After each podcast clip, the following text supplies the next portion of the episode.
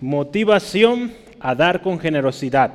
Eh, hemos estado, o iniciamos esta, le llamé miniserie, ¿verdad? Porque la serie completa pues es Segunda de Corintios y la serie todavía más completa es Primera y Segunda de Corintios.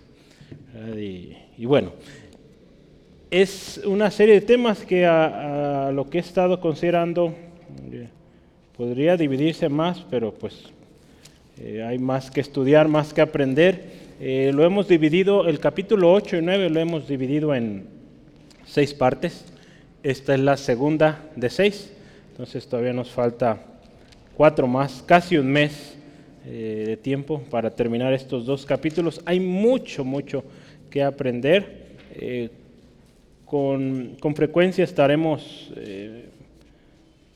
adelantándonos o quizá viendo textos atrás para recordar el contexto o apoyar la, idea o el pensamiento que estemos eh, llevando. Entonces yo le voy a invitar, tiene su Biblia lista, segunda de Corintios 8, ya la tiene. Pues vamos a leer desde el versículo 8 y hasta el 15. La palabra de Dios nos dice así, no hablo como quien manda, sino para poner a prueba por medio de la diligencia de otros también la sinceridad del amor vuestro, porque ya conocéis la gracia de nuestro Señor Jesucristo, que por amor a vosotros se hizo pobre, siendo rico, para que vosotros con su pobreza fueseis enriquecidos. Y en esto doy mi consejo, porque esto os conviene a vosotros que comenzáis antes, no solo a hacerlo, sino también a quererlo, desde el año pasado. Ahora pues, llevad también a cabo el hacerlo, para que como estuviste prontos a querer, así también lo estéis en cumplir conforme a lo que tengáis. Porque si primero hay la voluntad dispuesta, será acepta según lo que uno tiene, no según lo que no tiene. Porque no digo esto para que haya para otros holgura y para vosotros estrechez, sino que en este tiempo con igualdad la abundancia vuestra supla la escasez de ellos para que también la abundancia de ellos supla la necesidad vuestra, para que haya igualdad. Como está escrito, el que recogió mucho no tuvo más y el que poco no tuvo menos. Vamos orando que el Señor nos enseñe esta tarde eh, a través de su Espíritu, revelándonos la palabra. Dios, gracias por la oportunidad una vez más de estar en tu casa reunidos en tu nombre con un mismo propósito, un mismo corazón. Primeramente, alabarte, reconocer tu grandeza, tu majestad. Y Señor, como lo veíamos esta mañana, tu palabra, tus mandamientos, tus instrucciones, tu justicia, Señor, nos enseña, nos vivifica, nos transforma, Señor. Hoy creemos esa palabra para nosotros que a través de este estudio tu palabra hoy también nos edifica, nos vivifica y nos hace mejores hijos, mejores siervos, para tu gloria. Dios, pido por mi hermano, mi hermana que hoy está aquí, abre su entendimiento y que juntos podamos comprender tu palabra. Señor, guarda a cada hermano, hermana, y que tu gracia abunde hoy en este día, como cada día lo es, en el nombre de Jesús. Amén. Gloria a Dios. Eh, motivación a dar con generosidad. Eh, lo habíamos mencionado ya antes. Cuesta mucho, ¿verdad? Hablamos del ejemplo de, los macedonios y cómo fueron de gran bendición en el ministerio de Pablo y, dedicamos toda una, una hora a hablar de esto. Pero es interesante y mencionábamos el ejemplo de Tito, ¿verdad? También este hombre que le tocó ir a recoger las ofrendas, ¿verdad? Entonces, no es fácil, ¿verdad? Yo creo, no sé si a usted le ha tocado, digo, aquí en la iglesia, pues quienes les toca tener el canasto, pues de alguna manera ya están acostumbrados o no es tanto detalle. Pero el ir a un lugar, expresar una necesidad, hermanos, solicitamos su apoyo, cuesta. Eh, bueno, le pregunto a usted, ¿a usted le costaría? Y a mí personalmente sí, soy muy vergonzoso para pedir, Muchas veces prefería quedarme yo solo o hacer las cosas yo solo por no pedir, ¿verdad? Me metí en muchos problemas por eso, pero he aprendido, ¿verdad? A, pedir y a, y a, bendecir a otros al pedir ayuda, ¿no? Pero créame que no, no es fácil, No, no, no, es fácil pedir ayuda, eh, sobre todo cuando esto envuelve eh, dinero, ¿verdad? O apoyo de esta manera. Entonces cuesta mucho también hablar, en este caso vamos a hablar hoy de generosidad, cuesta también hablar de generosidad en la iglesia. Gracias a Dios aquí en Centro de Fe hemos aprendido a ser generosos, entonces no me cuesta tanto, ¿verdad? Pero hay lugares donde, créame, eh, hay hermanos, dicen pastores mismos que dicen, hermano, cuesta tanto hablar de esto porque luego la gente lo malinterpreta, mm, pues una serie de problemas, ¿no? El detalle aquí es que la gente o aquellos que les cuesta o no les gusta escuchar de esto es porque no han aprendido eh, sobre la provisión sobrenatural de Dios. No habrán aprendido esos principios, porque son, son a final de cuentas principios de bendición. No son principios de salvación. ¿verdad? Eso cabe eh, recalcar, ¿verdad? el hecho de que usted dé o no dé, no significa que vaya o no ser salvo. No. La salvación, acuérdense, hemos visto ya es gracia, es por fe, hasta ahí, no tenemos que pagar nada. Pero parte fruto del amor eh, que tenemos al Señor, a la obra del Señor, pues va a ser la generosidad. ¿sí? Entonces fíjese, muchos no han aprendido sobre la provisión y por lo tanto no han experimentado la bendición de dar con generosidad. Eh, muchos, digo, aún años en la iglesia, llega el momento de dar y pues con tristeza o por obligación, ¿verdad? Porque todo lo hacen por ser vistos, ¿verdad? También como lo pasó o como pasaba con los escribas fariseos, ¿verdad? Que daban para ser vistos. Hoy en día el hombre, y está acostumbrado a esto el hombre, dar para ser visto, dar para ser reconocido. No es así como debemos de dar. Generosidad no es eso, ¿sí? Entonces, pero la palabra de Dios, cuando usted y yo la estudiamos, meditamos en ella, nos habla mucho de la generosidad. Y el mayor ejemplo que tenemos de generosidad pues fue Cristo. Lo, lo, vamos a ver en unos minutos, pero Él dice la palabra, se hizo pobre para que nosotros fuéramos enriquecidos. Y esto no encierra solamente la parte económica o material, no, en muchas áreas. Él se hizo pobre, hablando, pasó hambres, pasó insultos, pasó tantas cosas que usted y yo muy seguramente no hemos pasado, Él lo pasó para que usted y yo vivamos esa vida abundante que Él vino a dar. ¿sí? Entonces, pero, ¿qué sentido tendría? Yo pregunto esto, solo ser enriquecidos. Dice ahí la palabra, Cristo se hizo pobre para que nosotros fuéramos enriquecidos. ¿Qué sentido tendría solo ser ricos y vivir prosperados y, y ya? Si nosotros como seguidores de Cristo decimos ser fieles a Él, pues yo creo que tendríamos como mínimo seguir su ejemplo, ¿verdad? Él se dio todo, pues nosotros dar todo lo que recibimos de gracia, de gracia darlo. Entonces no tendría ningún sentido recibir tanta bendición para esconderla, ¿verdad? Como este hombre que, que tuvo ese talento, lo escondió, al final dice, lo poco que tenía se le quitó y al que tenía más se le dio más. Entonces ve ahí cómo, cómo funcionan las cosas. Hoy vamos a hablar del ejemplo de Jesucristo también. Ya hablamos la semana pasada el ejemplo de los macedonios, cómo dieron. Hoy vamos a hablar de Jesús en particular.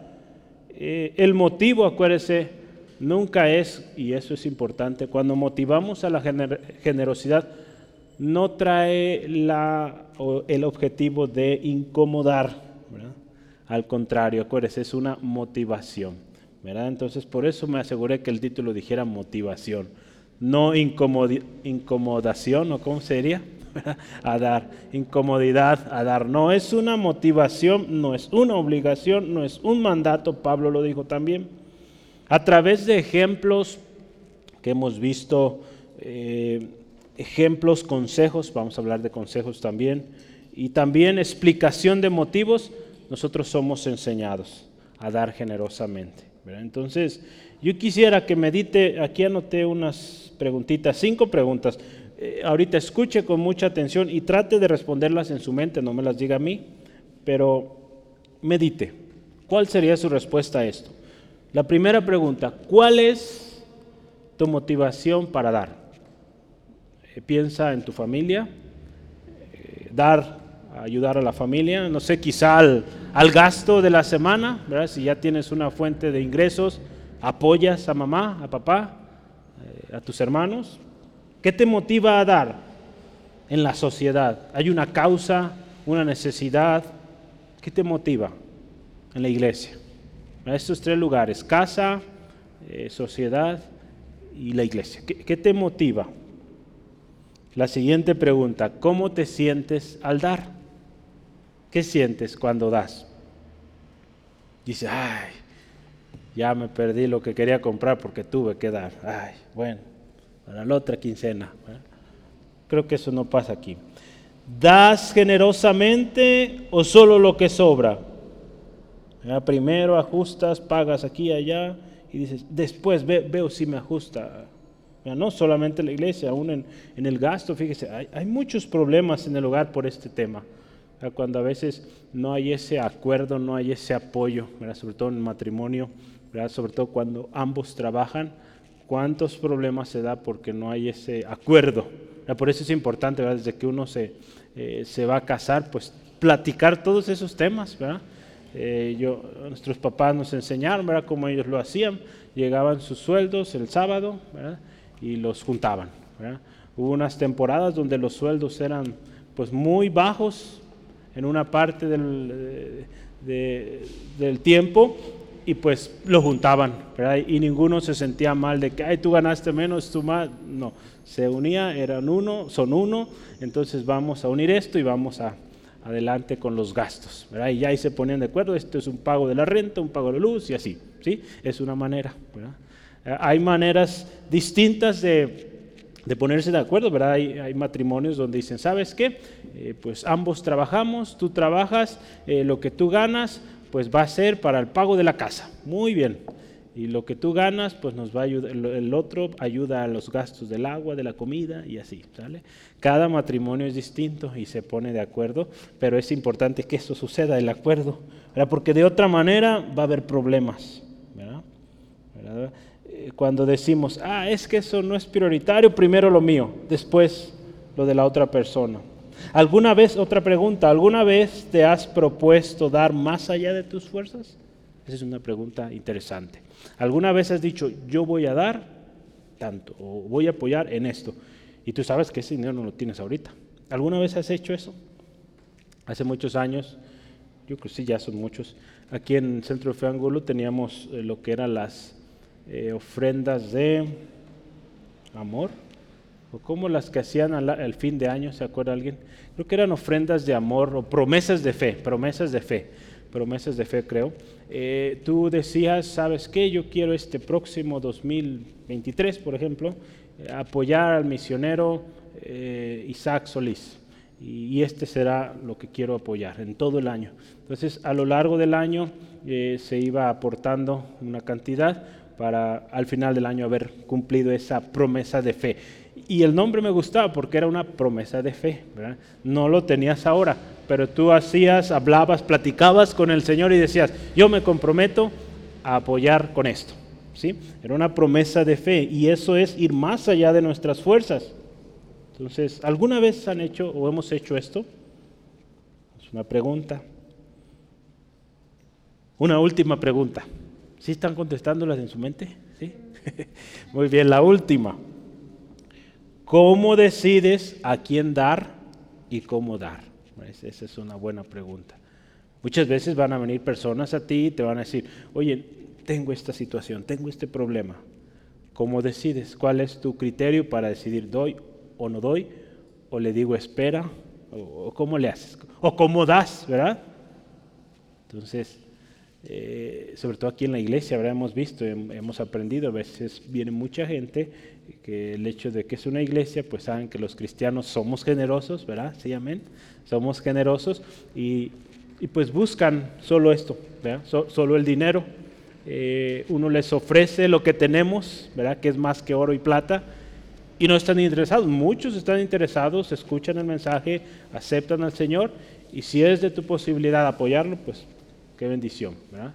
Entonces, pero siempre acuérdense, lo prioritario que nosotros ofrecemos es a Cristo, ¿verdad? El mensaje de salvación. Entonces, ¿cómo decides?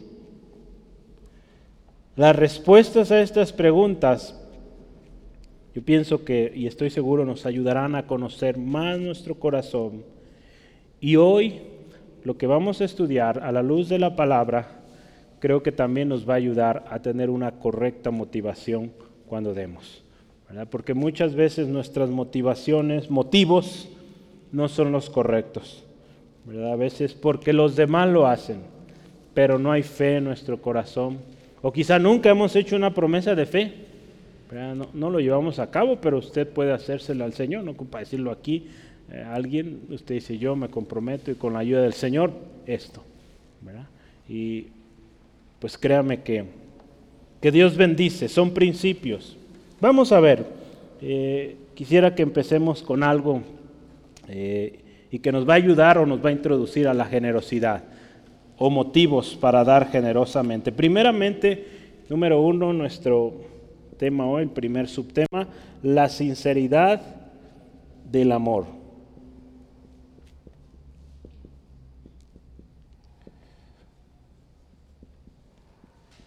Vamos a considerar los versículos 8 al 9.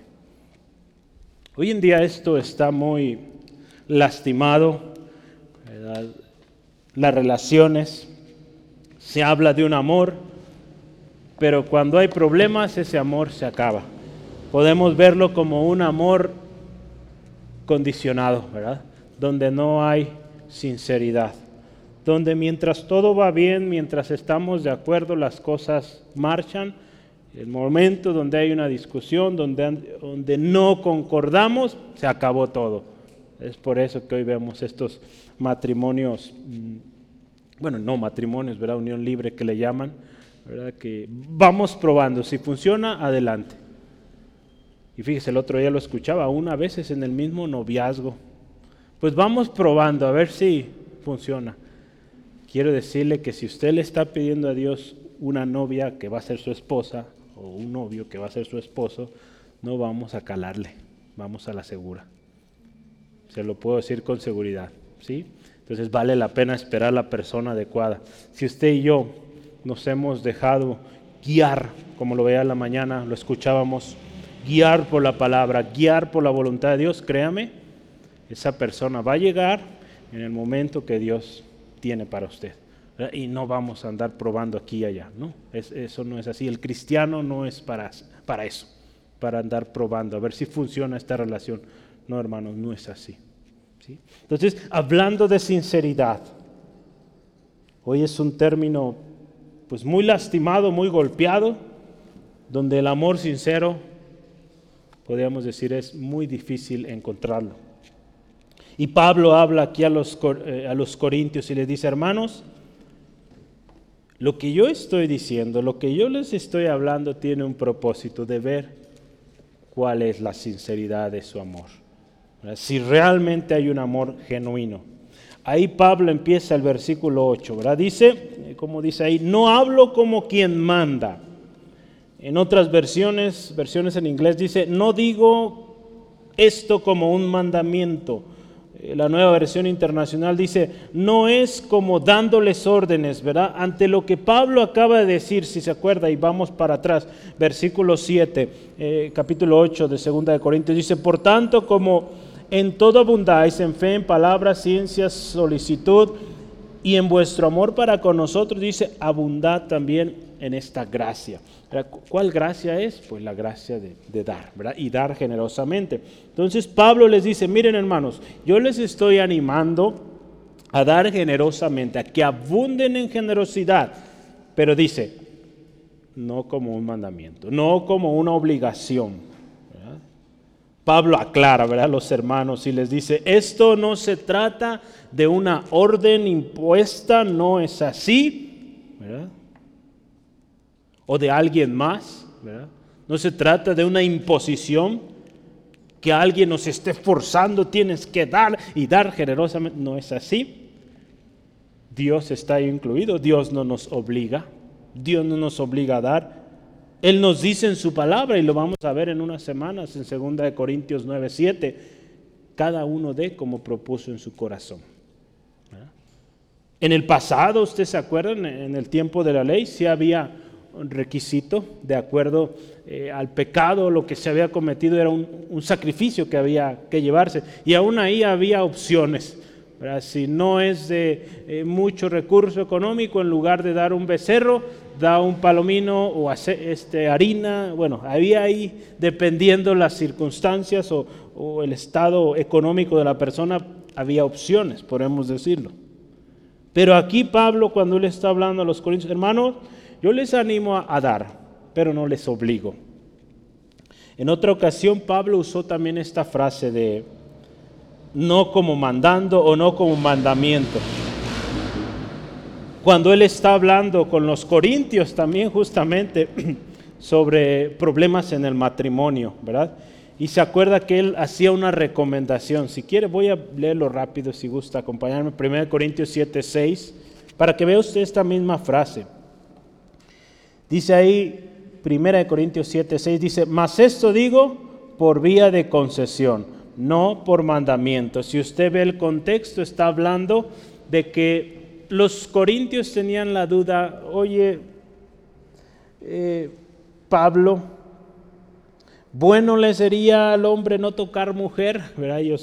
será mejor que no nos casemos, dice Pablo, pues yo pienso que sí sería lo mejor, ¿verdad? Diciéndolo en otras palabras, ¿verdad? Eh, ¿Por qué? Porque usted sabe todo lo que involucra el matrimonio, ¿verdad? Eh, tiene que haber pues o llegarse a un acuerdo, a un mismo corazón, un mismo pensamiento, una misma visión, y cuesta mucho eso, cuesta mucho eso, ¿no? Compartir tu vida, eh, tus recursos, todo lo que eres, lo que tienes, con una persona que pues no es de tu familia, entonces eso es algo difícil, aún siendo cristianos, aún siendo cristianos es difícil. Gracias al Señor, cuando es la voluntad de Dios, Él nos va a ayudar. Pero, pero Pablo ahí también usó esto. Yo no lo digo por mandamiento, sino dice aquí, vía de concesión, no por mandamiento. Usó también una frase similar, pero indica que no, no es algo obligado, no es algo forzado. Y así el dar no es algo que se forza. Más adelante vamos a ver que Pablo tenía el corazón de dar un consejo. Pablo habla más del consejo y su consejo era inducido o motivado, también él fue motivado a esto, al ver a otros, en este caso los macedonios. El ejemplo de la sinceridad de otros, escucha esto, debería o debe ser motivo de gozo y también motivo para dar igualmente con generosidad, pero lamentablemente pasa lo contrario. Cuando alguien ve que alguien da con generosidad, esto causa molestia para muchos. Esto no debe ser así. En alguna ocasión alguien me platicaba, es que ese pastor es bien, no sé qué frase usaron, ¿verdad? Pero pide y pide y pide. Yo conocí a ese pastor y conozco su corazón para dar generosamente y estoy seguro que no tenía intención de robar. Al contrario, ¿verdad? Él animaba porque él había vivido, había experimentado la bendición de dar generosamente y Dios lo ha bendecido tremendamente a este hombre. Pero lamentablemente mucha gente, lastimada quizá por experiencias o, a veces su, su, entendimiento no ha sido renovado en esa área, se molestaba. Dice, es que este pastor se la pasa hablando de esto. Bueno, pues cada quien, ¿verdad? Y no es una obligación no es un mandato, el dar. Vamos a ver ahí Filipenses 2, 3 al 8 y quiero que vea ahí por favor. Y, aquí nos habla de que cuando usted y yo demos, o cuando veamos a alguien dar generosamente, En lugar de enojarnos, tomemos otra actitud, porque aquí dice la palabra, nada hagáis por contienda o por vanagloria. Si es dar o, ver a alguien dar, no lo hagamos contendiendo ni vanagloria, sentirnos más por el hecho de dar. Antes bien, fíjese con humildad, estimando cada uno de los demás como superiores a él mismo no mirando cada uno por lo suyo propio, sino cada cual también por lo de los otros. Allá pues en vosotros este sentir que hubo también en Cristo Jesús, el cual siendo en forma de Dios, no estimó el ser igual a Dios como cosa a que aferrarse, sino que se despojó a sí mismo, tomando forma de siervo, hecho semejante a los hombres, y estando en la condición de hombre, se humilló a sí mismo haciéndose obediente hasta la muerte y muerte de cruz. Vea el ejemplo, veamos el ejemplo de Cristo. No escatimó su posición, su, su gloria, se hizo hombre. Y no solo eso, se hizo lo más humillante que podría existir en ese tiempo, ser crucificado en la cruz, ser evidenciado. Este hombre hizo algo, véanlo. Jesús fue ahí. El ejemplo de Jesús debe ser la regla para nosotros, no nuestros pensamientos egoístas o vanagloriosos. Escuche otra vez, cuando motivamos a dar, no obligamos, ¿sí? Entonces la próxima vez, si usted tiene una encomienda, hermano, pues vaya a tal lugar, invítelos a dar, motívelos a dar, que su motivación sea el ejemplo de Jesús, no obligando. Acuérdese, presentamos la necesidad. Hay una necesidad. Siempre hay necesidades. Siempre hay necesidades, siempre de una manera u otra. Y Dios será el que toca los corazones. ¿sí? No nos corresponde a nosotros. Verá, una de las cosas que a mí en lo personal no, no concuerdo mucho, respeto las maneras, eh, cuando se invita a apoyar, por ejemplo, a las obras misioneras o alguna casa hogar, el hecho de que pongan imágenes muy tristes, muy deplorables de las personas. Digo, en lugar de que los pongan contentos por lo que Cristo ha hecho en ellos, los ponen allá en una situación tremenda. Sé toda la mercadotecnia que esto trae, toca los corazones, toca lo más interior del hombre, pero yo en lo personal no, no me gusta usar esos métodos y trato de evitarlos aquí en la iglesia. Lamentablemente muchos videos pues así vienen, tendríamos que editarlos. Pero nuestra motivación no debe ser eh, pues todo lo que el mundo está queriendo ofrecernos, ¿verdad? Sino un corazón que ama a Dios primeramente y un corazón que ama la obra de Dios. Y si usted y yo amamos la obra de Dios, no necesitamos ni siquiera ver un video si nos dicen hace falta Biblias en Oaxaca, ok, ahí está. Compren cinco Biblias. Ahí les va lo mío. Yo me acuerdo de las primeras eh, oportunidades que tuve aquí en Centro de Fe Angulo, recién que llegué, un estudiante, y vamos, eh, había un proyecto de enviar, no me acuerdo si era Oaxaca o algún país, un estado del sur, perdón, y, había que comprar Biblias. Y yo dije, pues me ajustan para dos, tres, ahí está. Entonces, ¿qué, qué bendición ser parte, no sé a quién le tocó esa Biblia, pero imagínese la bendición de que alguien le llegó a sus manos una Biblia y usted fue parte de eso. Es algo muy lindo. Y que, y que debe motivarnos ese amor a Cristo, de que su evangelio se siga predicando. Entonces Pablo aquí habla que el hecho de que él dé ejemplos, motive, pues tiene un propósito, podríamos ver también, de ver la sinceridad del amor la prueba de la sinceridad del amor. Dice en la nueva versión internacional, dice, sino que quiero probar la sinceridad de su amor en comparación con la dedicación de los demás. Hay un propósito aquí al poner este ejemplo de los macedonios. Pablo estaba interesado en valorar también el crecimiento de los corintios validar si ellos habían aprendido dar. Muchas veces, ¿verdad? Eh, a través de estas oportunidades de apoyar algún proyecto en la iglesia, alguna iniciativa, aún fuera de la iglesia, ahí nuestra, nuestro aprendizaje, nuestra experiencia como cristianos es probada. ¿verdad? Y muchos ahí salen exitosos. muchos ahí reprueban, porque no han aprendido a dar, no han aprendido a confiar en Dios para apoyar eh, diferentes causas. Entonces, hay prueba también de nuestra generosidad. Entonces, no se preocupe, si ha reprobado, pues hay otro examen, habrá otra prueba, ¿verdad? hay oportunidades. Y, es una bendición, ¿verdad? Eh, son de las pocas cosas, si no es que la, la, única donde Dios nos dice, pruébame ahora en esto, en dar. El dar generosamente es una muestra clara del amor que hay en nosotros.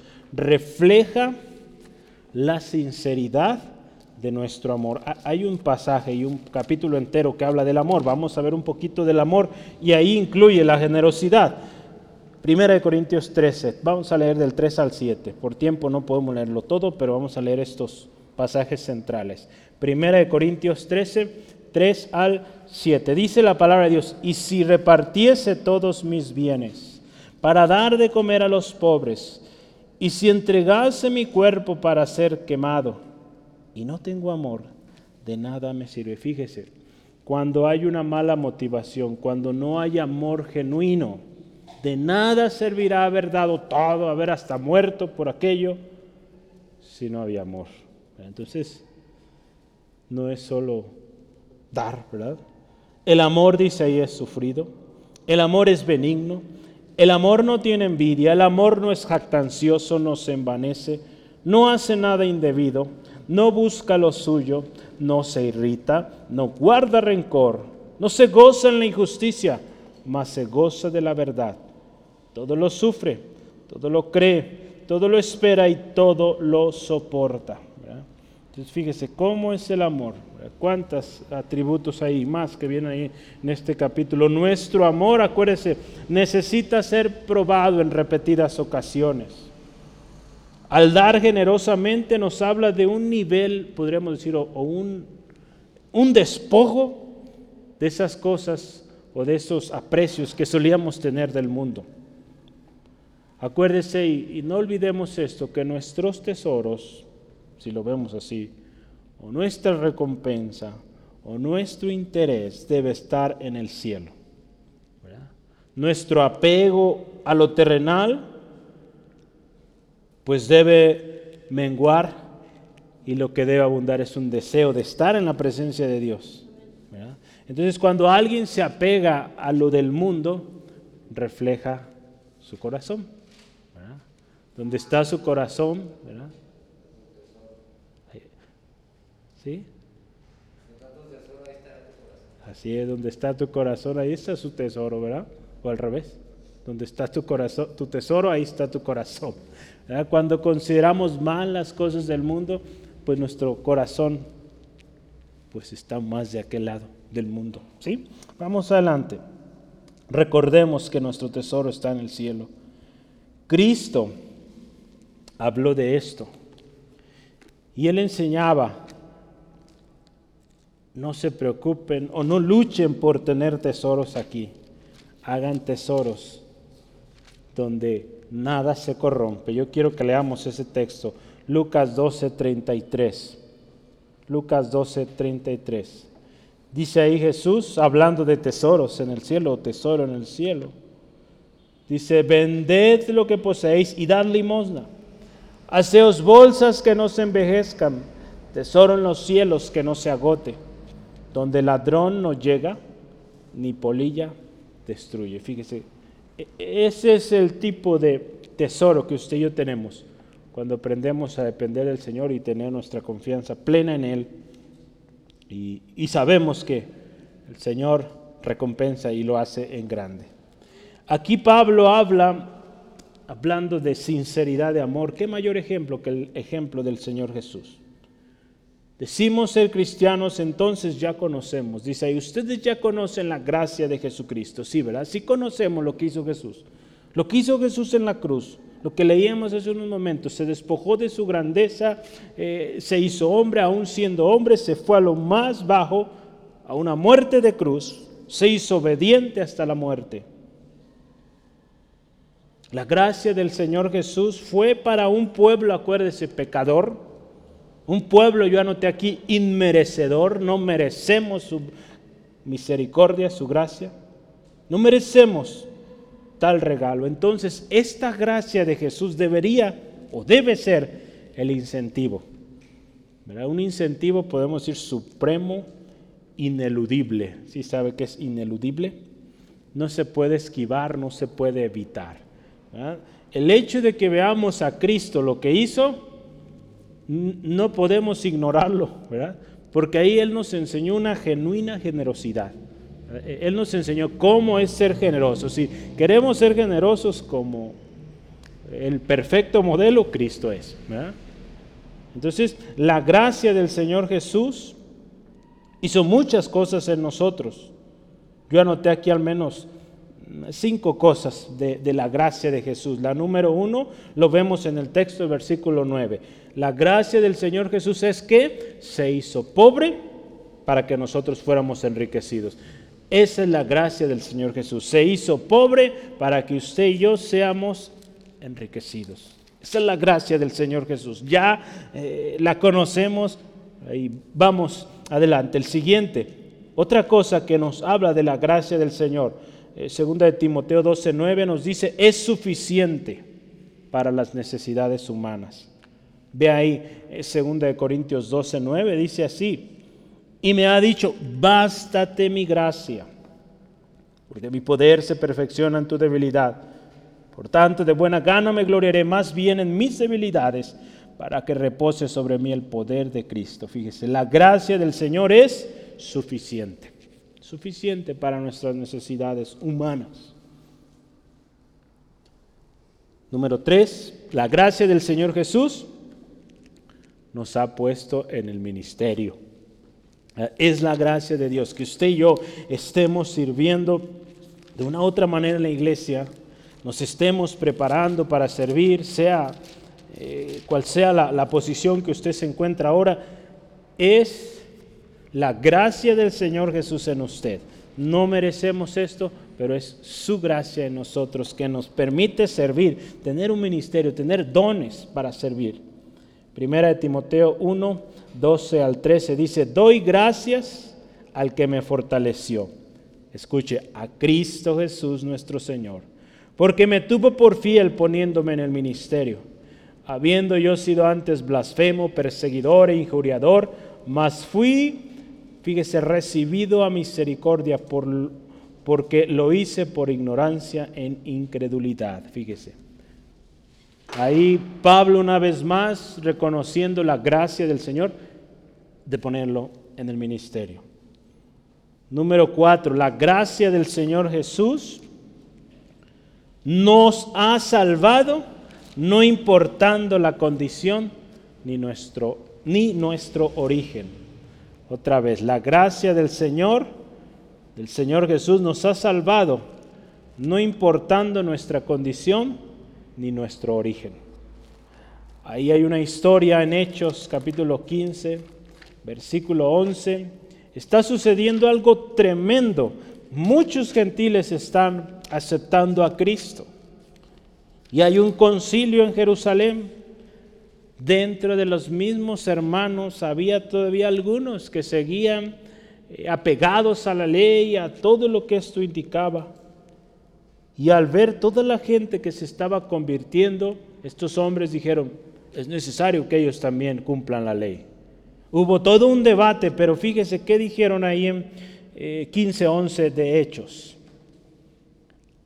Antes creemos que por la gracia del Señor Jesús seremos salvos de igual modo, de igual modo que ellos.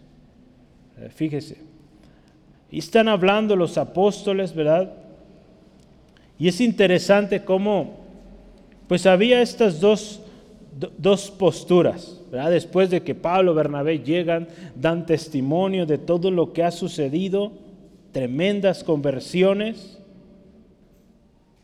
Dice ahí Pablo, perdón, Pedro se levanta y empieza a dar esto, hermanos. El evangelio de salvación de Cristo es para que también los gentiles escuchen y crean. Y dice entonces, la gracia del Señor Jesús los salva a ellos y nos salva a nosotros. Entonces dice ahí, no les impongamos cosas de más. Ahí hubo una serie de, de, cosas que sí se les pidió. Que hicieran, pero no se les impuso todo el peso de la ley, no. Entonces, qué importante que sepamos esto, que la gracia del Señor tiene el alcance para nosotros también de salvación. Y último, la gracia del Señor, hay más, ¿verdad? pero yo solo quise listar eh, hoy cinco, eh, pero vamos a anotar, la gracia del Señor Jesús nos justifica. Ahí en Romanos 2, versículo 23, dice así la palabra de Dios. Ups, no es 2.23, un segundo.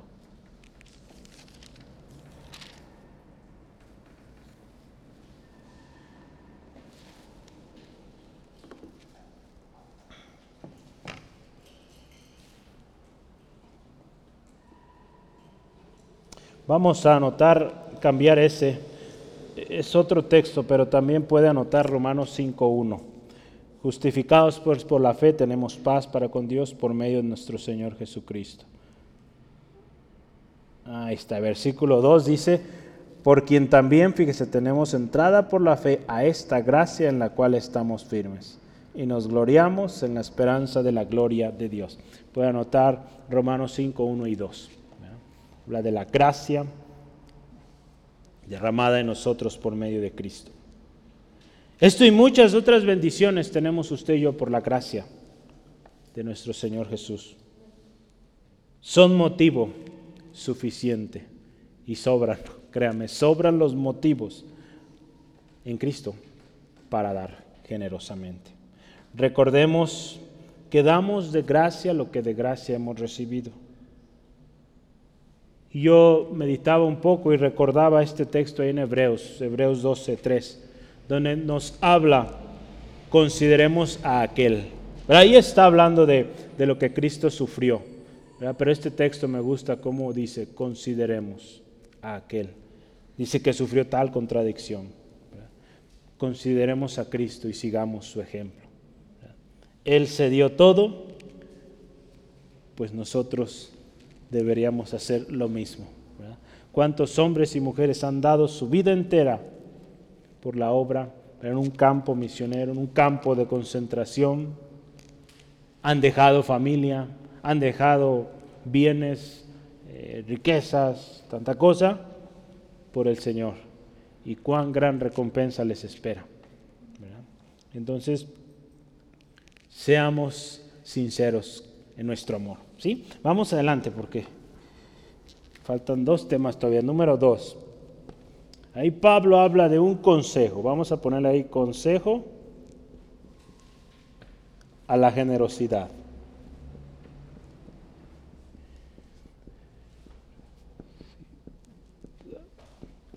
Vamos a considerar versículos 10 al 12. Dice Pablo ahí en el versículo versículo 10 de nuestro texto base, dice, y en esto doy mi consejo. Vamos a hablar de un consejo. Porque esto os conviene, esto conviene. Pablo reafirma y se trata de un consejo.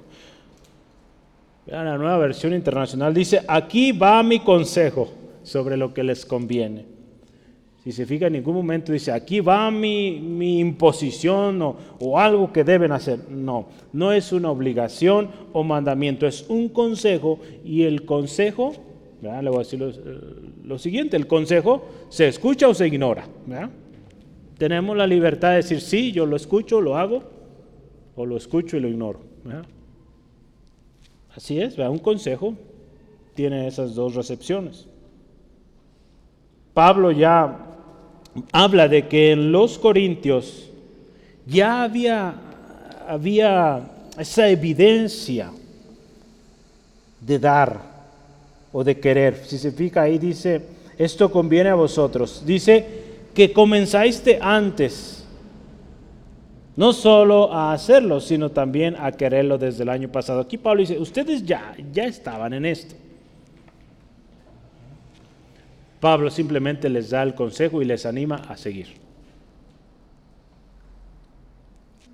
Pero ¿por qué conviene esto?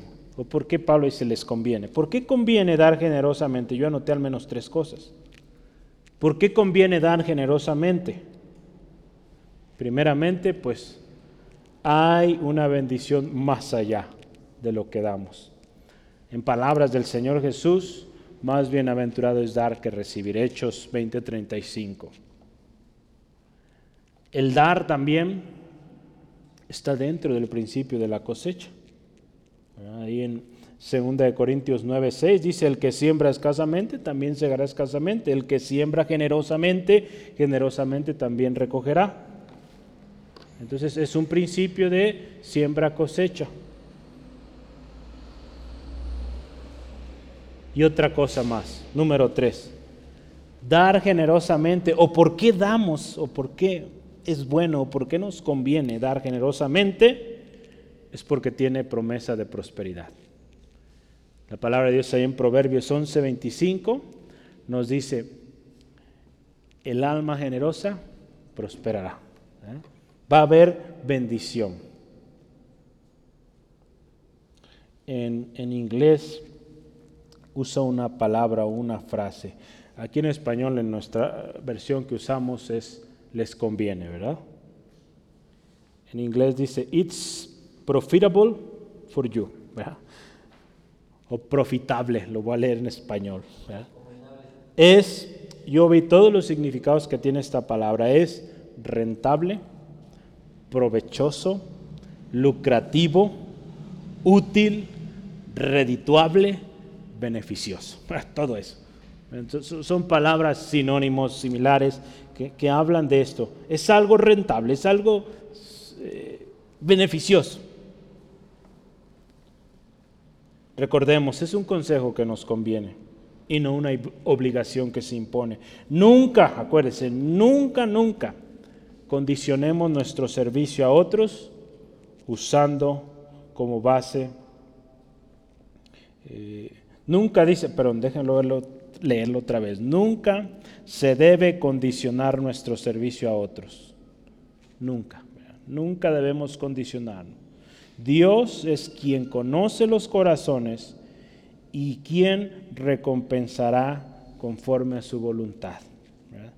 Nunca condicionemos o digamos ser generosos y no haya una sinceridad en nuestro amor, porque eso pues Dios no lo recibe, Dios no lo ve con agrado. Dios conoce nuestro corazón y si en nuestro corazón hay un apego a lo material, hay un apego al reconocimiento, hay un apego al ego elevado en nosotros, de nada sirve. Dios siempre recompensa, no como nosotros pensamos o planeamos, Él en su propósito, en su voluntad. Así que si usted y yo damos, demos desinteresados. Que a su tiempo el Señor traerá la cosecha y vaya que la trae abundante. Si no es en esta vida, pues imagínense allá arriba, allá en el cielo, su presencia, tremendas bendiciones. Entonces, la palabra de Dios nos llama aquí también.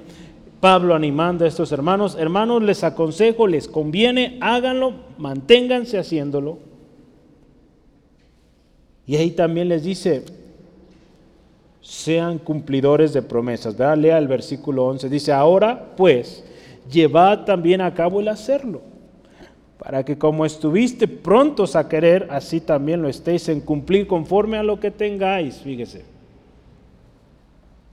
La palabra de Dios nos dice ahí en Santiago 1.22, ser hacedores de la palabra y no tan solo oidores, engañadores o engañándose a sí mismos. Aquel que promete, o dice querer en este caso y no lo hace, se engaña a sí mismo. Los corintios, si usted se fija, ya lo veíamos, habían mostrado un querer anteriormente. Había algo, una previa disposición. Pablo les dice, sigan con eso, y no solo querer, háganlo. ¿verdad? Así como ya lo hicieron el año pasado, vuélvalo a hacer. Y acuérdese aquí, dice, vamos a dar conforme a lo que tenemos. ¿verdad? Si somos fieles con lo que tenemos, si así lo hacemos, el Señor nos va a ir confiando más. Usted se acuerda de este hombre, se le dieron cinco talentos, produjo otros cinco. Fue bendecido. Al final se le dio el talento de aquel que no lo usó. Y, y se le dio reino, se le dio posición. Entonces, si nosotros somos fieles en eso poco que tenemos, somos buenos mayordomos del Señor, pues se nos va a confiar más. En la parábola de los talentos Jesús enseña la importancia de un buen uso de los talentos que nos o que se nos han dado. Porque de lo contrario, fíjese, si no somos fieles en lo poco, dice ahí la palabra, ese poco que tenemos se nos va a quitar. Es duro y es triste. Mucha gente Dios les ha dado ministerios, les ha dado aún bendiciones de, diferentes tipos. No han sido buenos administradores y se les ha quitado. Y vaya, qué triste su situación después. Vaya ahí, Mateo 25, 29, habla de esta parábola de los talentos, lo último. Dice, porque el que tiene, le será dado y tendrá más. Y el que no tiene, aún lo que tiene, le será quitado. Fíjese. Porque no fue un buen administrador, se le confió poco. Está bien, pero no lo trabajó, no, no lo usó para bien pues lo poco que tenía se le quita.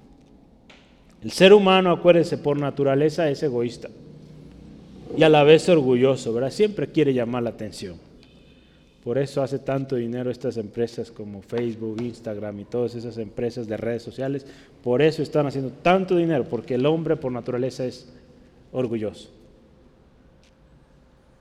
Si Dios ha puesto en nosotros el querer dar generosamente, no lo menospreciemos, No lo hagamos a un lado, Dice la palabra que Él pone el querer como el hacer, Pero Él no nos obliga, acuérdense, no nos va a obligar. Él puede poner en nosotros un, deseo de ayudar algo, apoyar algo, pero si nosotros menospreciamos o lo hacemos a un lado, perdemos de mucha bendición Dios de todos modos va a proveer si es para una necesidad de alguien que está ahí batallando. Dios va a proveer. Si esa persona también está confiando en el Señor, Dios provee siempre. Pero qué triste que usted y yo pudimos haber sido ese canal de bendición para seguir bendiciendo. No lo fuimos y pues al final nos privamos también de bendición. Entonces dice aquí Pablo, debe haber una voluntad dispuesta. Hay una voluntad dispuesta. Ahí versículo 12 de nuestro texto, si volvemos a 2 Corintios 8, 12, dice así la palabra, porque si primero hay la voluntad dispuesta, primero debe haber, será acepta según lo que uno tiene, no según lo que no tiene. Primero se requiere una voluntad dispuesta, o en otras versiones dice, primero, pues tiene que haber buena voluntad. Una buena voluntad. Como consecuencia de esto, si damos así, pues va a ser bien recibido, no solo por el que lo recibe, sino también por Dios. Porque usted y yo sabemos que cuando usted y yo damos a un necesitado, cuando vestimos a un desnudo, cuando apoyamos a alguien, lo estamos haciendo como para el Señor. Entonces, todo lo hacemos para el Señor. Entonces, vamos a dar lo que tenemos, no lo que no tenemos. Suena de alguna manera ilógico pensar esto, pero sí, vamos a dar lo que tenemos que algunas veces, ya lo mencionaba hace rato, vamos a dar o más bien vamos a hacer promesas de algo que no tenemos. No está mal, ¿verdad? Lo decía yo, pero cuando lo hagamos, hagámoslo o hagamos esto correctamente. Si usted y yo decimos, yo prometo esto, asegúrese que lo consultó con el Señor, oró, llevó tiempo en oración, ¿verdad? Y, y créame, Dios va ayudarle a cumplir ese, ese, ese propósito, esa promesa. ¿Cuántas veces ha sucedido? Y, si se, veía esto. Hermanos, que por el momento, la emoción de esa conferencia misionera decían, yo doy, y, y a la hora no cumplían. hermano Rogelio decía, no se preocupen, llegado el fin del año, no se preocupen, se borra la cuenta, volvemos adelante, el siguiente año. Acuérdense, no es una obligación. Es dar generosamente. Entonces, si, si el año pasado no planeé bien, no oré antes, pues esta vez oramos, ¿verdad? Señor, guíame. Yo sé que va a ser más allá mis fuerzas, pero tú proveerás. Primero hubo voluntad y después acción para cumplir la promesa. Pablo da un buen ejemplo con los corintios. Pablo da un buen ejemplo. Vamos a leer ahí este texto. 1 eh, Corintios 16, 1 y 2. Ya había hecho esto. Dice, en cuanto a la ofrenda, 1 Corintios 16, 1 al 2, en cuanto a la ofrenda para los santos, escuche esto, haced vosotros también de la manera que ordenó en las iglesias de Galacia, que ordené en las iglesias de Galacia. Cada primer día de la semana, cada uno de vosotros ponga aparte algo, según haya prosperado, guardándolo, para que cuando yo llegue no se recoja entonces. Fíjese, Pablo ahí dijo, hermanos, quieren dar generosamente, les estoy animando a dar generosamente, les voy a dar un tip, les voy a dar una recomendación. Cada semana, fíjese cómo dice, de acuerdo, o de, de acuerdo a lo cómo fue prosperado esa semana, aparte algo, aparte. Para que cuando yo vaya no sea gravoso, ¿verdad? No les llegue ahí de sorpresa y no y digan, ay, por el hecho de que pues ya habían dicho queremos apoyar, ¿verdad? Pero no se prepararon, sería algo muy incómodo, ¿verdad? Entonces por eso Pablo dice, ¿saben qué? Prepárense. Preparen esa ofrenda cada semana, cada mes, guarden, para cuando yo llegue ya hay una parte. Esto, créame, nos cuesta mucho porque no tenemos ese hábito de ahorrar, ¿verdad? Eh, es difícil, pero pues es un buen hábito. Y Pablo nos da una buena recomendación. Valdría la pena escucharla, ¿verdad? Y, pues ser eh, diligentes en ello. Aquí como iglesia hemos considerado, eh, de acuerdo a cómo avanzan los meses, en cuanto a ofrendas misioneras, eh, hemos puesto cada tres meses enviamos ofrenda. Y, estamos seguros y la enviamos, ¿verdad? porque algo se juntó, seguramente en tres meses. Entonces es, es, buena práctica esto, ¿no? Juntar y después enviar. ¿Sí, amén? A propósito, tengo una pendiente, ¿verdad? Que hay que enviar este mes. Este mes es el día que enviamos, ahí hay una pendiente. Entonces vamos adelante. La voluntad dispuesta de los macedonios se vio respaldada por Dios. Dios conoce nuestro anhelo eh, de apoyar a la obra y Él proveerá los medios. Cuando nosotros disponemos en nuestro corazón algo, eh, Dios pone los medios. Ya sea un bono extra, no sé, eh, un aumento de sueldo, no sé, Dios lo hace de diferentes, múltiples maneras se lo digo con testimonio, ¿verdad? Yo me lo he propuesto y Dios cada año es fiel, fiel. Y ahora sí, este fue el consejo de Pablo, ¿verdad? Entre ellos hablamos de varios consejos, uno de ellos muy bueno, el ahorro. Número tres, ¿cuál es el propósito? Es una pregunta aquí. ¿Cuál es el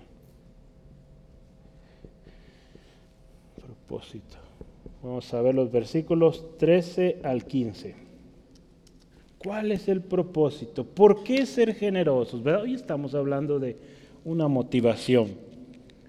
Ya hablamos cuál debe ser el principal motivante, que es lo que Cristo Jesús hizo por nosotros, la gracia de Jesús en nosotros. Ese debe ser el principal motivante. Si hablamos del propósito, ¿por qué? ¿Por qué dar generosamente? Ya vimos que Jesús nos enseñó de generosidad y debemos seguir su ejemplo. El dar generosamente tiene un propósito y debemos ser cuidadosos en cumplirlo. ¿Por qué? ¿Por qué? Fíjese, porque Dios, lo hemos visto ya, nos dio talentos a cada uno. Somos parte de una iglesia, de un cuerpo. Y como parte del cuerpo, cada uno tenemos una función especial y habremos de contribuir para que ese cuerpo crezca. Pero si uno está fallando en su función, pues el cuerpo también adolece, el cuerpo también pues es privado de muchas cosas. Entonces, uno de los primeros propósitos que vemos aquí, el versículo 13 es justicia. ¿Por qué dar generosamente? Para que haya justicia. ¿Cómo es esto? A ver, vamos a leer este texto. Versículo 13. Dice así la palabra de Dios. Porque no digo esto para que haya para otros holgura y para vosotros escasez. No. ¿Verdad? Pablo aquí dice, ¿saben qué? La cosa debe ser justa. Aquí les voy a hablar de la nueva versión internacional, como lo dice. No se trata que otros encuentren alivio mientras que ustedes sufren escasez. No se trata de eso, se trata de que la cosa sea justa. Entonces tenemos que ser cuidadosos. Demos lo que tenemos, no lo que no tenemos. De otra manera nos veremos apurados por nuestra imprudencia. Por eso aquí Pablo dice, ¿verdad? Cada uno, braqueado por el Espíritu, como propone en su corazón, de lo que tiene, conforme a lo que fue prosperado. Acuérdese, hay ocasiones, ya lo hablamos, cuando vamos a dar más allá de nuestras fuerzas es porque consultamos al Señor, oramos, ¿verdad? Y, y, seguimos estos ejemplos que Pablo nos da, estar ahorrando, no sé. Hay algo que usted lo predispuso, oró al Señor, Dios lo guió, lo hizo, adelante. Pero aquí Pablo en particular habla de esas ocasiones, ¿verdad? De imprudencia, donde eh, queremos o vemos la emoción del momento y queremos ir más allá sin haber consultado al Señor y pues después nos vemos en apuros. Cuando queremos dar más allá, siempre debemos asegurar que es Dios quien nos está motivando a ello y no nuestras emociones, ¿verdad? Que son movidas por los sentimientos, el sentimentalismo o presión también de alguien, ¿verdad? A veces hay tanta presión que, nos comprometemos y después nos vemos en apuros.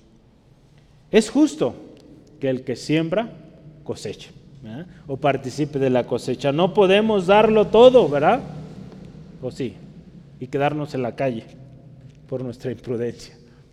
No, Pablo lo, lo explica muy bien y hay un texto que yo quiero, solo permítame confirmarlo. Está ahí en primera de Timoteo entonces tenemos que ser cuidadosos, ¿verdad? En nuestro dar también. 1 Timoteo 5, 18. Así es, fíjese, está hablando de, del obrero digno de su salario, así es. Digno es el obrero de su salario. Entonces, sí, podemos participar. Hay que ser cuidadosos. Pablo tenía clara la situación de los hermanos. Él sabía sobre todo cuando habla del ejemplo de los hermanos de Galacia, que estaban en necesidad, y él les animó, prepárense. Es algo interesante, ¿verdad? Y, cuando a veces viene gente aquí y, dice, es que aquí hay mucho dinero, le dije, ve, a cada personita. Somos gente trabajadora, ¿verdad? Todos trabajamos, tenemos sueldos, tenemos muchos de ustedes hijos en escuela en necesidad, pero hemos aprendido a dar a Dios. Y hemos aprendido y, seguimos aprendiendo a ahorrar también, pero a veces hay eventos, hay eh, oportunidades de bendecir una u otra cosa, o tenemos también materiales que, estamos proveyendo para el crecimiento de la iglesia. Hemos aprendido a, ahorrar, a guardar, ¿verdad?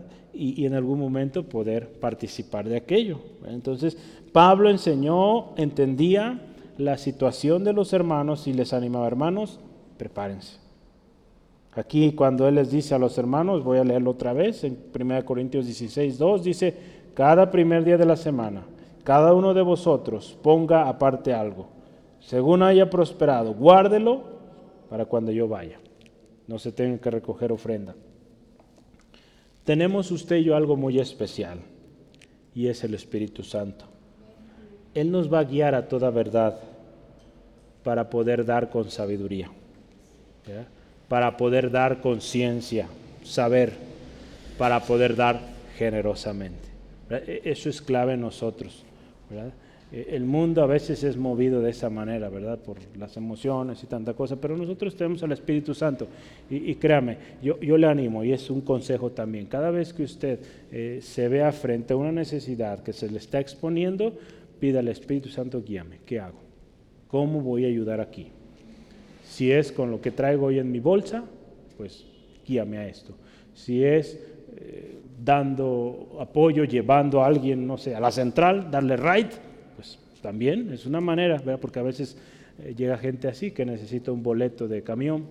Entonces, Dios sabe eh, su corazón, sus limitaciones y lo más hermoso nos ha provisto de su espíritu. Ahí en Juan 16, 13 nos habla, ¿verdad? Que el Espíritu Santo nos guiaría a toda verdad. Esta parte también, esta verdad, ¿verdad? La verdad, la intención verdadera de los corazones, el Espíritu Santo también nos va a revelar. Eh, yo, yo he orado y pido al Señor, Señor, cuando alguien realmente necesita, que yo sienta un fuerte impulso en mi corazón para soltar. Si no, que no sienta nada. Y lo ha, eh, lo ha pasado, ¿no? Hay veces que llega gente y no siento la paz de darle a esta persona, después nos damos cuenta que es un estafador, que pues ya ha venido varias veces y que pues no quiere del Señor, solo quiere dinero. Entonces, no se puede así. ¿sí? Entonces, gloria a Dios, tenemos al Espíritu Santo. La segunda cosa, ¿qué otro propósito hay? El segundo propósito es igualdad entre los hermanos. Aquí Pablo, lo leo en nueva versión internacional, dice, en las, circunstancias actuales, la abundancia de ustedes suplirá lo que ellos necesitan, para que a su vez la abundancia de ellos supla lo que ustedes necesitan. Así habrá igualdad. Esto nos recuerda cómo es que vivían los primeros cristianos, ¿verdad? Cuando hablamos ahí en Hechos 4, 32 al 35, por tiempo no lo alcanzaremos a leer, pero eh, habla de cómo había un común, ¿verdad? Tenían, dice la palabra, en común todas las cosas. Dice, vendían sus posesiones, sus terrenos, lo traían a, los apóstoles y, y repartían. Conforme a las necesidades que cada quien tenía, se repartían y dice, todo en común nos habla de una igualdad. Cuando se vive una cultura así de dar con generosidad, hay una palabra que llama la atención, hay reciprocidad, o sea, hay correspondencia mutua. Como aquí Pablo dice, ahora, dadas las circunstancias, ustedes están en abundancia. Aprovechen esa abundancia y bendigan a los que están en necesidad. Porque quizá en un futuro ustedes estén otra vez o puedan estar en necesidad, aquellos les podrán bendecir. Habrá esa igualdad, habrá esa reciprocidad, correspondencia mutua. Podemos ver esto como una prueba también de nuestra sinceridad, del amor que tenemos. Cuando alguien que me ayudó está pasando por una necesidad, puedo bendecirle no porque me sienta comprometido, sino porque la misma gracia que un día vino sobre mí, quizá no fue esa persona, quizá fue otra persona, pero esa misma gracia que se derramó en mí, pues ahora nosotros damos. ¿Sí? Y acuérdese otra vez, no se trata de cantidad, sino la sinceridad de nuestro amor. Lo vimos en el ejemplo de Jesús y esta mujer eh, que dio su sustento, digamos, dos pesos, ¿verdad? Si lo viéramos en español mexicano, ¿verdad? O en, la, la, moneda mexicana. Algo muy, muy mínimo, centavos podría ser. Pero esa ofrenda la vio el Señor con agrado porque había un corazón sincero, había amor a Dios. No, daba lo que sobraba, daba con corazón. Las riquezas terrenales que Dios nos da son para disfrutarlas. ¿Sí, amén? Sí, sí, es para disfrutar, pero también para que seamos generosos. Seamos generosos hacia los demás. Dios nos ha dado y nos sigue dando tantas bendiciones y, y, que haya en nosotros esa oración. Señor, gracias por lo que me das. Ayúdame a ser diligente y a poder bendecir a otros, seguir siendo bendición. Ahí la palabra de Dios, fíjese, 1 Timoteo lo voy a leer este, 6, 17 al 18. Primero de Timoteo 6, 17 al 18. Dice, a los ricos de este siglo, manda que no sean altivos, ni pongan la esperanza en las riquezas, las cuales son inciertas, sino en el Dios vivo. Fíjese, a los que están bien posicionados, que por la gracia de Dios fueron alcanzados, diles esto. Dice ahí que nos da todas las cosas, Dios es quien da todas las cosas en abundancia para que las disfrutemos. Les dice también que hagan bien, que sean ricos, dice, en buenas obras, dadivosos, escuche, generosos. El resto dice, atesorando para sí buen fundamento para lo porvenir, que echen mano de la vida eterna. Fíjese aquí lo, lo precioso que es. Dios también salva gente rica, ¿verdad? como a veces lamentablemente, y se critica a la iglesia, ¿verdad? Que solo atienden o van a los grupos más vulnerables. No, el Evangelio es para todos, ¿verdad? Y si el Señor nos da la gracia, permite servir, ministrar gente tanto rica, media, pobre, de todos los estatus sociales, esas etiquetas que el mundo le pone, que nosotros podamos bendecirles de igual manera. Dar de gracia lo que de gracia recibimos. Entonces, ¿cuál, es el propósito? Ya hablamos, justicia, igualdad y la última o el último, cumplimiento de la palabra de Dios. Cumplimiento de la palabra de Dios. En el versículo 15 de nuestro texto dice, como está escrito, el que recogió mucho no tuvo más y el que poco no tuvo menos. Este texto está ahí en Éxodo 16, versículo 18, eh, cuando el pueblo de Israel recogía el maná.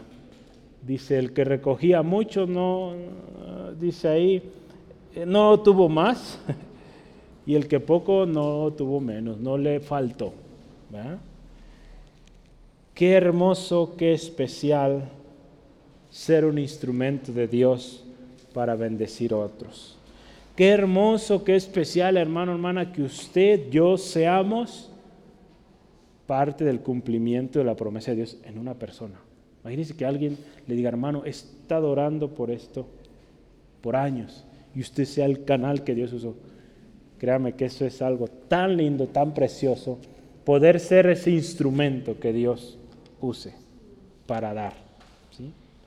Cuando tenemos un corazón generoso y oramos por más para dar, Dios responde. Partimos, acuérdese, de una voluntad dispuesta estamos dispuestos y activa también, ¿verdad? vamos y hacemos, siendo buenos administradores de lo que Dios ha puesto en nuestras manos. Y dentro de todo esto, usted y yo disfrutaremos también de lo sembrado, porque es un principio de siembra y cosecha. Acuérdese, no es obligación, lo dice la palabra, y todas las promesas del Señor son sí y amén en Cristo. Si estamos en Cristo, lo que Dios promete, siembra escasamente, escasamente cosecha, siembra abundantemente o generosamente, pues habrá grande recompensa, grande cosecha. Es un principio que nos lo enseña en la misma naturaleza, así es, no lo podemos cambiar, así es. ¿sí? Entonces de nosotros depende cómo damos, qué nos motiva. Yo quiero terminar que nuestro amor sea sincero, en especial cuando damos. No con tristeza, no por obligación o por mandamiento. Acuérdese, generosamente, con alegría y como, como vivían los primeros cristianos, con sencillez de corazón, sin doblez, sin una doble intención, una ventaja, no, sencillez. Nuestra sinceridad es probada cuando damos generosamente. Jesucristo, acuérdense, es nuestro más sublime ejemplo de generosidad. Veíamos también que ser generoso conviene. Conviene no solo porque vamos a ser prosperados, es parte, pero también cumpliremos el propósito de Dios para nuestras vidas. Seamos, acuérdense, hablamos de ser hacedores, cumplidores de promesas, con una voluntad dispuesta con la guianza del Espíritu Santo vamos a dar. Y siempre, pues Dios hará su obra. Cuando hagamos promesa guiados por Él más allá de nuestras fuerzas, Dios proveerá. Acuérdese, somos parte del cumplimiento de promesas. Usted no sabe todo lo que Dios está haciendo allá en Nepal, por ejemplo. Tenemos algunas noticias cada cierto tiempo, pero no tenemos toda la información Solo Dios lo sabe. Todo lo que está pasando, los corazones que están siendo tocados, niños que están recibiendo amor, el abrazo de un padre, por una contribución que usted y yo hacemos cada cierto tiempo. Somos parte de muchos otros hermanos a lo largo y ancho del mundo que estamos contribuyendo. Usted y yo somos parte de esa sonrisa, de esa alma que viene a Cristo. La gracia de nuestro Señor Jesús sobre nosotros, acuérdense, debe ser siempre el principal motivo para dar, generosamente. Él nos enseñó dándolo todo. Demos con ese mismo amor y esa pasión. ¿sí? ¿Qué le parece oramos y pedimos al Señor nos ayude a ser generosos? Dios, gracias te damos por esta palabra que hoy nos enseñas.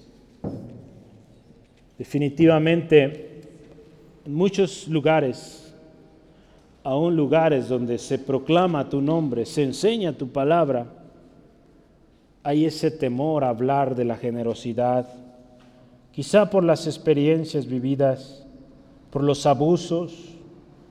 Señor, hoy que hemos acudido a tu palabra y conforme a tu propósito, hoy vemos y hablamos de generosidad, lo que debe motivar nuestra generosidad. Hoy aprendemos, Dios, que no es algo que se obliga, que se impone, que llega a ser hasta molesto. No, Señor Hoy Dios tomamos el ejemplo de nuestro Señor Jesús, como Él, siendo rico, teniéndolo todo, posición, eternidad, majestad, poder, se hizo pobre, se hizo hombre, para que nosotros en esa pobreza fuéramos enriquecidos.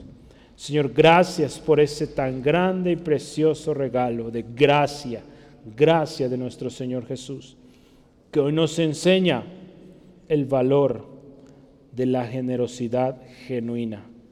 Hoy, Señor, ayúdanos que nuestro amor sea generoso. Señor, que ante la prueba de nuestro amor salgamos aprobados. Señor, gracias por lo que hoy nos has confiado los diferentes recursos que has puesto en nuestras manos, intelectuales, materiales, Señor, de cualquier tipo, una habilidades sociales que tú nos has concedido, Señor, que seamos generosos para dar a tu obra, para que cuando tú nos llames, Señor, podamos Decir, Señor, me diste este talento, estos talentos los trabajé y aquí están otros cinco. Señor, queremos ser esos siervos recibidos en tu presencia, Dios, como fieles. Que en lo poco fuimos fieles, sobre mucho nos pondrás, Señor. Y todo por gracia. No para gloria nuestra, porque la gloria siempre, siempre será para ti. Gracias Dios por las oportunidades que nos das ahora y que nos darás. Ayúdanos a ser como esta iglesia en Macedonia, que insistieron, rogaron por oportunidad. Hoy Dios, damos gracias por las oportunidades ya dadas, pero queremos más. Queremos ser una iglesia, un canal de bendición para las naciones, Señor.